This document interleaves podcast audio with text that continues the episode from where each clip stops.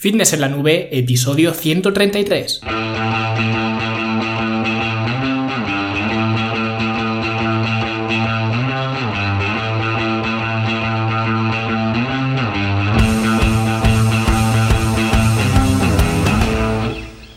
Bienvenidos a todos un viernes más aquí a vuestro podcast, a Fitness en la Nube, donde hablamos de fitness, de nutrición, de entrenamiento y donde cada viernes, cada semana os traigo las técnicas, los consejos, estrategias, trucos y como lo queráis llamar para que construyáis un mejor físico y tengáis un estilo de vida más activo y más saludable.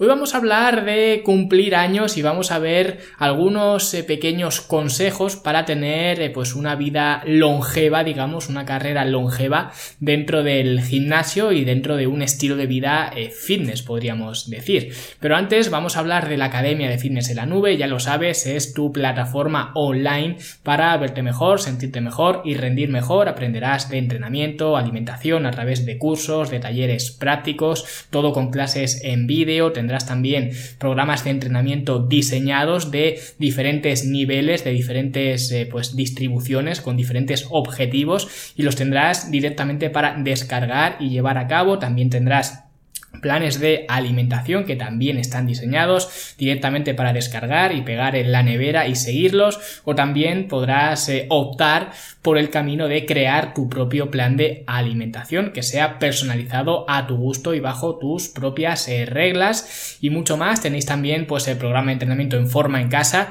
Si eres de los que les da un poco alergia el gimnasio y prefieres entrenar en casa pues no hay ningún problema porque tienes eh, pues todo el programa completo de entrenar eh, en casa con un sencillo y barato y fácil de guardar eh, material que puedes conseguir en, cualquier sitio.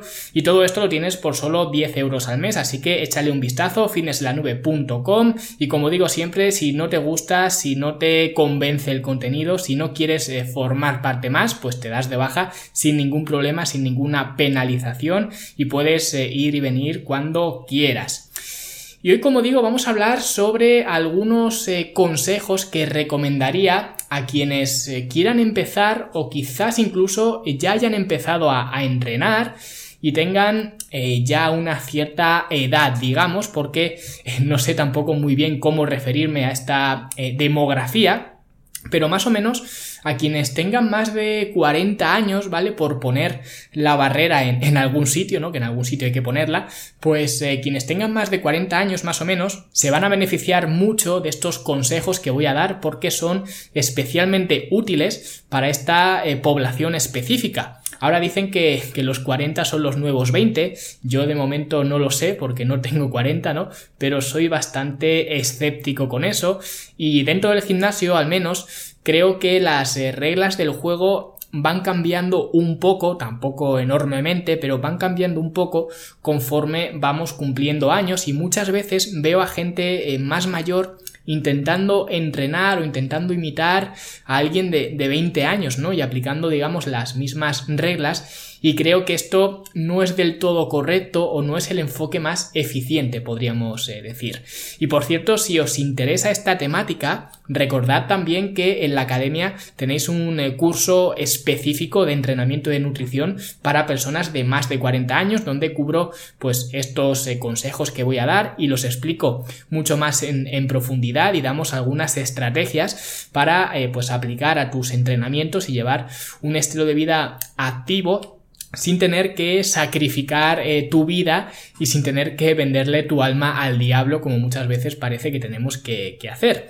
Así que hoy os voy a dar algunos eh, trucos o consejos para que podáis eh, aplicar vosotros mismos si tenéis más de 40 años o incluso si sois entrenadores, que me consta que este programa lo siguen varios entrenadores, pues algunos consejos para que vuestros clientes o la gente que está en el gimnasio, si sois monitores de gimnasio o lo que sea, pues eh, los clientes más mayores pues puedan entrenar de una forma más eficiente. Y por supuesto, eh, cabe destacar que estos consejos, al igual que cualquier consejo, están eh, muy sujetos a la individualización. Es decir, una persona de 45 años con un eh, background, con un pasado muy deportivo, que haya sido esa persona muy activa durante toda su vida y que lleve entrenando con pesas 15 años, pues es muy probable que no necesite la mayoría de estos consejos o que solo necesite necesite algunos. Y al revés, una persona de 35 años, sedentario toda su vida, pues eh, todos estos eh, consejos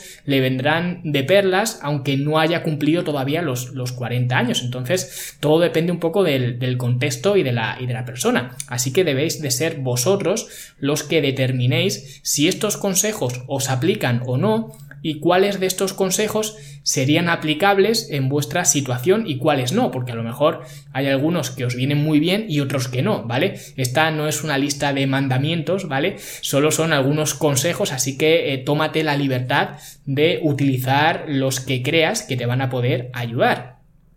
Y vamos a empezar por el primero, que es, eh, por supuesto, la alimentación. A estas alturas pues todos sabemos que la alimentación es muy importante, pero lo que ocurre es que muchas veces, aunque sigamos una buena alimentación o una alimentación correcta, nos llevamos las manos a la cabeza cuando esa buena alimentación de alguna forma deja de funcionar, entre comillas, ¿no? Y yo me he encontrado eh, muchos casos que me dicen, es que estoy echando barriga o estoy echando culo, sobre todo las, eh, las mujeres, ¿no? Y no lo entiendo porque llevo una alimentación eh, saludable y me alimento así desde hace 20 años y nunca he tenido estos problemas que tengo ahora, ¿no? Y ahí es en ese mismo comentario, en esa misma frase donde está la respuesta. Probablemente tengas razón y estés haciendo las cosas bien, estés llevando una alimentación saludable, escogiendo bien los alimentos y demás, pero ¿qué ocurre?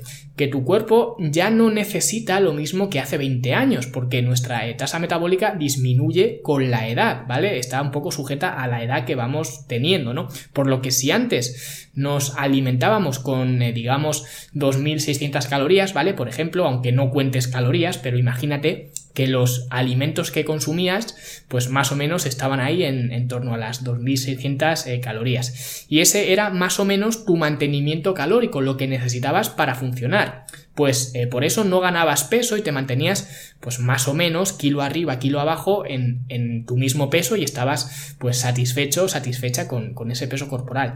Pero ahora pues tú sigues consumiendo esas 2.600 calorías, no has cambiado nada, pero tu cuerpo ya no necesita 2.600, ahora necesita 2.400 por ejemplo, por lo que cada día estás eh, consumiendo 200 calorías de más y realmente 200 calorías tampoco son muchas, ¿no? Pero si esas 200 calorías las eh, vas eh, exponencialmente pues aplicando, añadiendo, pues al año estamos hablando de 73.000 calorías, ¿no? Y si tenemos en cuenta esa estimación de que en medio kilo de grasa hay unas 3.500 eh, calorías, que por cierto esa es la razón de que se diga por ahí que para perder eh, pues medio kilo de grasa a la semana lo que tenemos que hacer es tener un déficit calórico de 500 calorías, porque eh, si multiplicamos 500 calorías de déficit lo multiplicamos por 7, ¿no? que 7 días de la semana, pues eso nos da 3.500 calorías. Y por eso es la razón de que se diga esto de que para adelgazar medio kilo de grasa a la semana pues tenemos que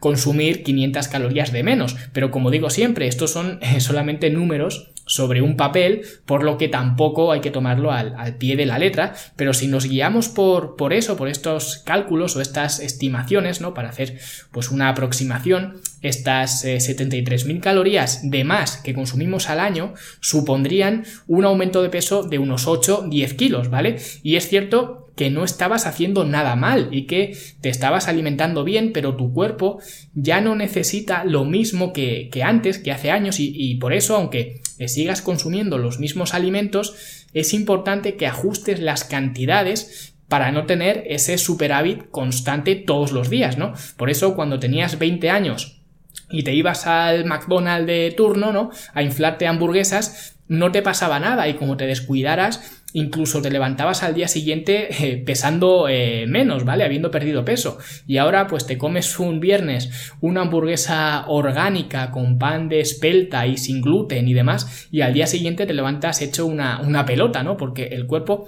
no tolera igual los excesos con 20 que con 40 años. Así que siempre es importante prestarle atención a la alimentación, pero en estas franjas de edad es mucho más importante. Y el siguiente consejo sería el tema de la fuerza de voluntad. Y la fuerza de voluntad es un concepto eh, muy interesante, ¿no? Y yo en lo personal estoy convencido de que toda esa gente que se dice a sí misma, a sí mismo, yo es que no tengo fuerza de voluntad para esto o para lo otro, para lo que sea, realmente no es que no tengan fuerza de voluntad, es que eh, no quieren hacerlo, porque la fuerza de voluntad, a mí en lo personal, no me parece un don, que o bien eh, se nace con ella o sin ella, ¿no? Sino que me parece más un recurso, un recurso que cada uno emplea donde quieres. Es prácticamente igual que el dinero. Tú puedes comprarte un móvil de mil euros si quieres y a lo mejor pues yo me conformo con uno de, de 300, ¿no? Y me puedes decir, yo es que no tengo dinero, no llego a fin de mes, ¿no? Pero la realidad es que si tienes dinero, a lo mejor tú y yo cobramos lo mismo, solo que tú has decidido emplear el dinero donde tú has querido y yo donde he querido Entonces, al final, la fuerza de voluntad es igual, todos tenemos o todos tenemos este recurso y la empleamos donde queremos o donde nos parece. ¿Qué ocurre? Que a medida que nos hacemos más mayores, pues lógicamente vamos teniendo más responsabilidades. En esas edades, pues ya la gente eh, pues se va casando, hijos, conforme se avanza más, incluso nietos, ¿no? Un trabajo, una casa que mantener, etcétera, y las responsabilidades y las tareas que hacer a lo largo del día pues van aumentando conforme cumplimos años. Y eso implica eh, pues eh, poner más de esa fuerza de voluntad en esas tareas que tenemos que hacer, por lo que eh, se nos gasta antes, por así decirlo. Cuando tenías 20 eh, años y vivías con tus padres y lo único que tenías que hacer era pues estudiar e ir a entrenar, ¿vale? E ir a entrenar además era un hobby porque querías hacerlo y ya está, pues entonces no tenías ningún problema de fuerza de voluntad. Pero conforme pasan los años, las responsabilidades aumentan y tienes que emplear la fuerza de voluntad en muchas otras cuestiones, ¿no? Así que mi consejo es cuidar mucho de esa fuerza de voluntad y ver en qué la estás empleando. Ten en cuenta que cada decisión que tomamos implica un gasto mayor o menor, dependiendo de la, de la magnitud, digamos, de la decisión, ¿no? De fuerza de voluntad. Si eres de las personas, eh, por ejemplo, que llegas a casa por la noche y estás eh, rendido después de todo el día y ya ni te apetece ir a entrenar ni hacer una cena en condiciones porque es que no te apetece ni, ni cocinar, pues asegúrate de que cuando llegues a casa, pues tengas la mochila del gimnasio preparada en la puerta para ir a entrenar o mejor aún, asegúrate de no llegar a casa sin antes haber ido al gimnasio. Y es que este es un consejo muy bueno porque de esta forma te aseguras de que vas a ir a entrenar sí o sí, porque no vas a tener que tomar esa decisión de llegar a casa, sentarte en el sofá y entonces eh, decir, eh, puf, tengo que levantarme del sofá con lo bien que estoy aquí, cambiarme de ropa, ir al gimnasio con la gente que hay ahora, encima está lloviendo, ¿no? Y esta es la decisión a la que mucha gente se enfrenta todos los días y acaba por no ir. Pero eh, no porque les falte fuerza de voluntad, sino porque son humanos. Yo en esa misma situación haría lo mismo. Llego reventado de trabajar, me siento cinco minutos en el sofá, ¿no? Antes de cambiarme de ropa para ir al gimnasio y te entra ahí la, la pereza máxima, ¿no? Y acabas al final por no ir, porque se está mejor en el sofá. Pues para solucionar esto, evita tener que tomar esa decisión y si te llevas, por ejemplo, la bolsa del gimnasio en el coche cuando vayas a trabajar, pues se te desde el trabajo al, al gimnasio directo y así no tienes que tomar esa decisión y ahorras esa fuerza de voluntad. Y con la cena pasa igual. Si te aseguras de llegar a casa después de entrenar y tener ya la cena preparada, no tienes que enfrentarte a la decisión de eh, qué voy a cenar hoy, no me apetece cocinar, ¿no? Y va a ser muy difícil que acabes eh, pues consumiendo una pizza o cualquier cosa así rápida porque ya tienes tu cena eh, saludable, digamos, preparada. Ya simplemente tienes que cogerla y consumirla y ya está. No te va a ocupar pues esa fatiga de, de decisión. Y esto funciona con todo. Siempre que tengáis una decisión difícil en la que siempre pincháis, en la que siempre creáis que estáis fallando, pues intentad darle la vuelta a la situación, intentar, pues, o bien no tener que tomar esa decisión o bien que esa decisión ya esté tomada de, de antemano y de esta forma no tomarla, ¿no? Y esto es eh, muy importante, como digo, para todos, pero a medida que adquirimos más y más responsabilidades, pues se hace eh, no algo importante, sino algo más crucial, ¿vale?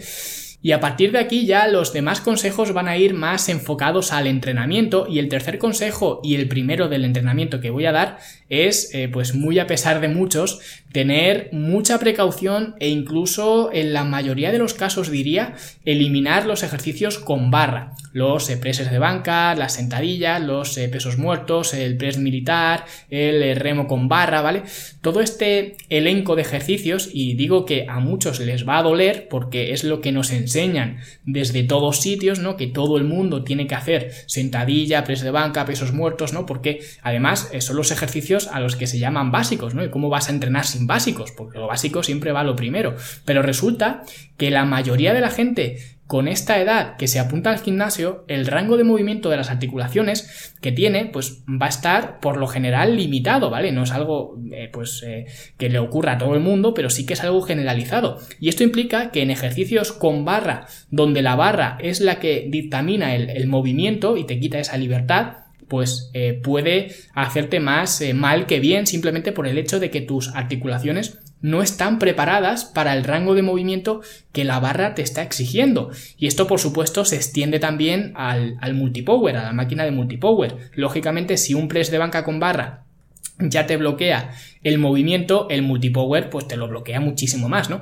Pero afortunadamente esto es algo que se puede solucionar muy fácilmente. Simplemente, pues en lugar de utilizar eh, ejercicios con barra, pues utiliza ejercicios con mancuernas, más eh, poleas, más eh, bandas elásticas, ¿no? En lugar de la barra y ya está. Generalmente, cuanta más libertad tengas en el movimiento, mejor.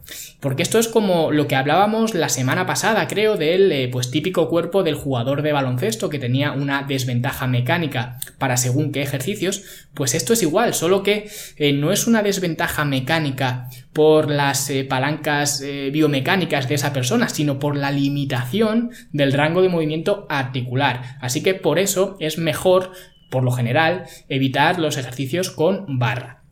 Y el siguiente consejo sería reducir ligeramente el tempo de los ejercicios. Y para quien eh, no lo sepa, el tempo simplemente es la velocidad de ejecución de un ejercicio.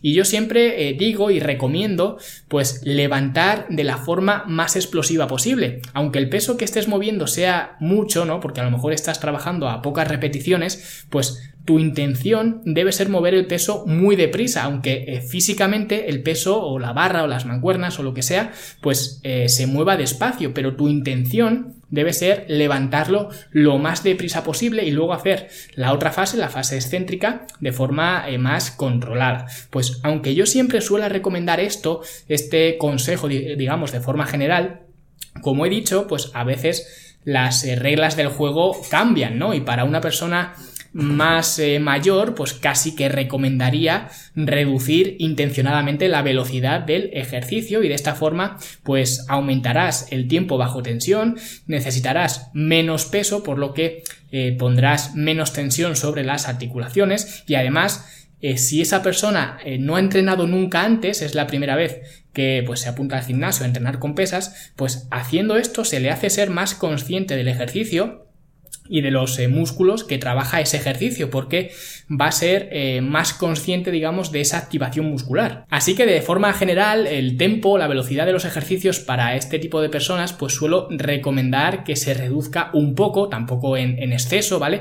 Pero sí eh, bajar la velocidad de los levantamientos, hacerlo más despacio, ¿vale? Tampoco os paséis, no lo hagáis a cámara lenta, ¿no? Pero sí que reducir un poco la velocidad. Y el siguiente consejo sería alargar el tiempo de calentamiento. El calentamiento es una fase del entrenamiento que conforme vamos cumpliendo más años, pues va siendo más importante, por lo que eh, tiene sentido dedicarle más tiempo conforme pasa el, eh, conforme pasa el tiempo, ¿no? Conforme vamos cumpliendo años. Por ejemplo, con 20 años, pues llegabas al gimnasio, movías un poco los brazos para un lado, para otro y, y ya está, ¿no? Y hacías press de banca con 80 kilos. Pero ahora pues tienes que tomarte tu tiempo y a lo mejor en lugar de estar 5 minutos calentando, pues necesitas estar 10 o 15, ¿no? Aquí cada uno tendrá que ver su situación personal, pero por lo general el tiempo que empleamos en calentar debería ser directamente proporcional a la edad que vamos teniendo. Y por supuesto calentar de forma óptima, no estoy hablando de estar más tiempo, estar 20 minutos subido en la cinta de correr, ¿vale? Y si quieres eh, pues saber más sobre cómo calentar, porque no me voy a, extender mucho más en este consejo, si quieres saber cómo calentar correctamente para una sesión de pesas, ¿vale? Específicamente, pues en el blog tienes eh, un artículo que escribí, ¿vale? Que te voy a dejar enlazado en las notas del programa y también en el libro de Entrenar para Ganar, que lo tienes en, Amazon, pues también lo explico al, al detalle, así que tienes estos dos recursos para conocer más sobre el calentamiento. Y luego ya el sexto consejo que quería compartir con vosotros sería trabajar o darle especial atención a los puntos débiles. Y este es un consejo que realmente vale para todo el mundo, pero la diferencia es que eh, conforme vamos cumpliendo años, pues los puntos débiles eh, son más, ¿no? O al menos son más evidentes, ¿no? Entonces, muchas veces es conveniente pensar más allá de simplemente llegar al gimnasio para entrenar pecho o para entrenar espalda o para entrenar piernas, ¿no?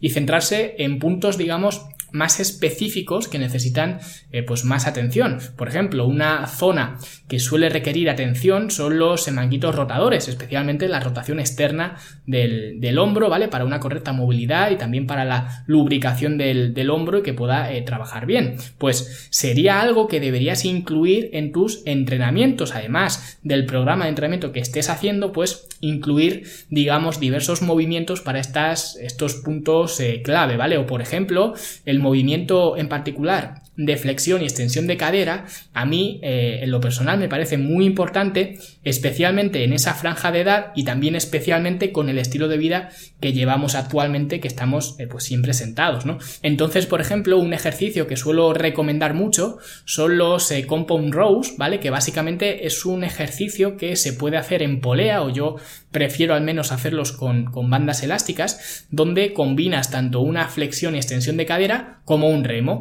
y es un, un ejercicio que no demanda mucho del sistema nervioso, que se puede hacer a muchas repeticiones y que trabajas además toda la cadena posterior con un único ejercicio. Así que a mí me gusta mucho incluirlo, lo incluyo bastante en, las eh, rutinas de, de clientes, sobre todo me gusta también emparejarlo con a lo mejor otro movimiento más, digamos, de culturismo, un movimiento normal, ¿no? Un press de banca, por ejemplo, o cosas así. Entonces lo emparejo en biserie con un eh, compound row, que es un movimiento más de descarga y además, como digo, pues trabajas toda la cadena posterior. Entonces es, por ejemplo, un ejercicio o un ejemplo de eh, pues cómo enfatizar, digamos, en puntos eh, débiles dependiendo de la persona. Y ya el séptimo consejo sería utilizar eh, técnicas de preagotamiento al inicio de los entrenamientos. ¿Esto qué significa? Que parece que estoy hablando en, chino. Pues las técnicas de preagotamiento o la técnica de preagotamiento es una técnica avanzada y de hecho yo por lo general especialmente en esta franja de edad, recomiendo mantener las técnicas avanzadas al mínimo o incluso no usar ninguna. Pero esta me parece muy interesante, sobre todo eh, de la forma en la que yo al menos recomiendo utilizarla. Y sé que esto además también va en contra de lo que predican muchos entrenadores, ¿vale? Porque de forma general siempre se dice que una sesión de entrenamiento debe comenzar con el ejercicio más duro, ¿vale? El típico ejercicio multiarticular, el que más exigencia tenga del sistema nervioso, por ejemplo, pues pues un press de banca, un eh, peso muerto, todos estos ejercicios de hecho que he dicho al principio que recomendaba pues eh, eliminar todos estos ejercicios con barra, pues generalmente como son los básicos pues se tienen que hacer al principio. Sin embargo, lo que yo recomiendo y lo que yo utilizo muchas veces, dependiendo del programa de entrenamiento que, esté haciendo, pues son técnicas de preagotamiento o podríamos decir mejor eh, preactivación, ¿no? Quizás sea pues una palabra más, más acertada para esto, ¿no? Que es básicamente antes de hacer el primer ejercicio multiarticular, pues realizar otro ejercicio de aislamiento para la misma zona corporal del mismo ejercicio que vas a hacer después. Por ejemplo, si vas a hacer un eh, press de banca, ¿no? Pues antes de hacer press de banca, haz dos o tres series de contractor en, en, máquina, por ejemplo. Y ahora, como digo, habrá mucha gente que dirá, no, pero es que eso es una tontería porque te vas a cansar más y vas a estar más fatigado para tu ejercicio fuerte, ¿no? Del día, que en este caso sería el press de banca, ¿vale? En este ejemplo.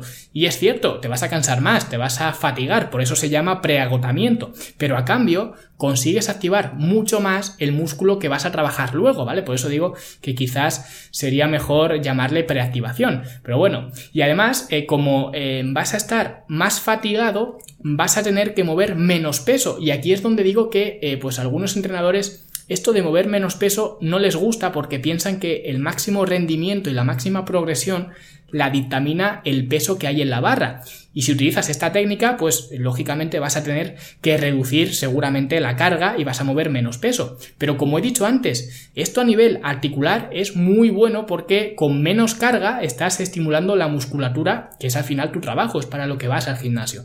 Que haya más o menos peso en la barra, pues solo te vale cuando eres un powerlifter, cuando entrenas para fuerza, pero cuando no, cuando entrenas simplemente por composición corporal, pues el peso simplemente es una herramienta y ya está. Y aún así, aun con este argumento, también podrías seguir progresando. Como se suele eh, decir, lo cortés no quita lo valiente, ¿no? Si tú normalmente, digamos, cuando haces eh, press de banca como primer ejercicio, usas 100 kilos para 10 repeticiones, pues cuando haces esta técnica y metes un ejercicio antes de activación, luego cuando vas a hacer press de banca, a lo mejor solo puedes utilizar 75 kilos para hacer 10 repeticiones, estás moviendo menos peso, pero puedes seguir progresando y mover más peso con el tiempo, ¿vale? Si luego en dos semanas, en tres semanas, pues en lugar de 75 mueves 77 y medio, ¿vale? Pues eso es progresión, eso es que estás progresando, o sea que la progresión tampoco la vas a perder utilizando esta técnica y a cambio, como digo, pues te aseguras eh, de proteger más a las articulaciones y de activar mejor el músculo que vas a trabajar.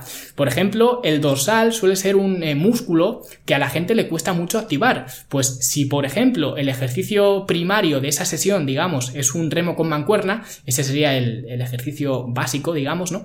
Pues si antes de hacer el remo con mancuerna haces dos o tres series de pullovers con cuerda, por ejemplo, pues cuando vayas a hacer el remo, seguramente tengas que mover menos peso porque estarás más cansado, habrás empleado pues eh, más energía en el, en el pullover, ¿no? Que era el primer ejercicio que has hecho. Pero a cambio, el movimiento va a ser mucho más efectivo para el dorsal, que es al final lo que buscas. Al final, es como decía, me parece que era Bob Paris, que era un culturista de los 60, 70 o, por ahí, ¿vale? Tampoco sé exactamente la, fecha. Y me parece que fue él quien decía que en lugar de mover 100 kilos en un ejercicio, él prefería hacer que 50 kilos pesaran como 100, ¿vale? Y esto con, con esta técnica de preactivación o de preagotamiento, pues se consigue perfectamente. Además, Tampoco es algo que me haya inventado yo, ¿vale? Me parece que John Meadows lleva haciendo esto como 20 años, ¿no? Por lo que es algo que podéis barajar el probar. Y ya está, estos han sido los eh, consejos para hacer más eh, productivo un estilo de vida fitness conforme vamos cumpliendo años. Espero que os hayan servido y si es así, pues eh, ya sabes, deja tu valoración de 5 estrellas en iTunes, un me gusta y un comentario en iBox. Muchas gracias también por escuchar el podcast en Spotify, en YouTube y donde quiera que me escuches. No olvides que si formas parte de esta demografía o si vas a formar parte pronto, ¿no? De la demografía de más de 40 años, pues el la academia tienes un curso completo, específico, exclusivamente hablando de todos estos eh, temas que conciernen a las personas de más de 40 años. Y yo me despido aquí, pero como siempre nos escuchamos en los siguientes episodios. Hasta luego.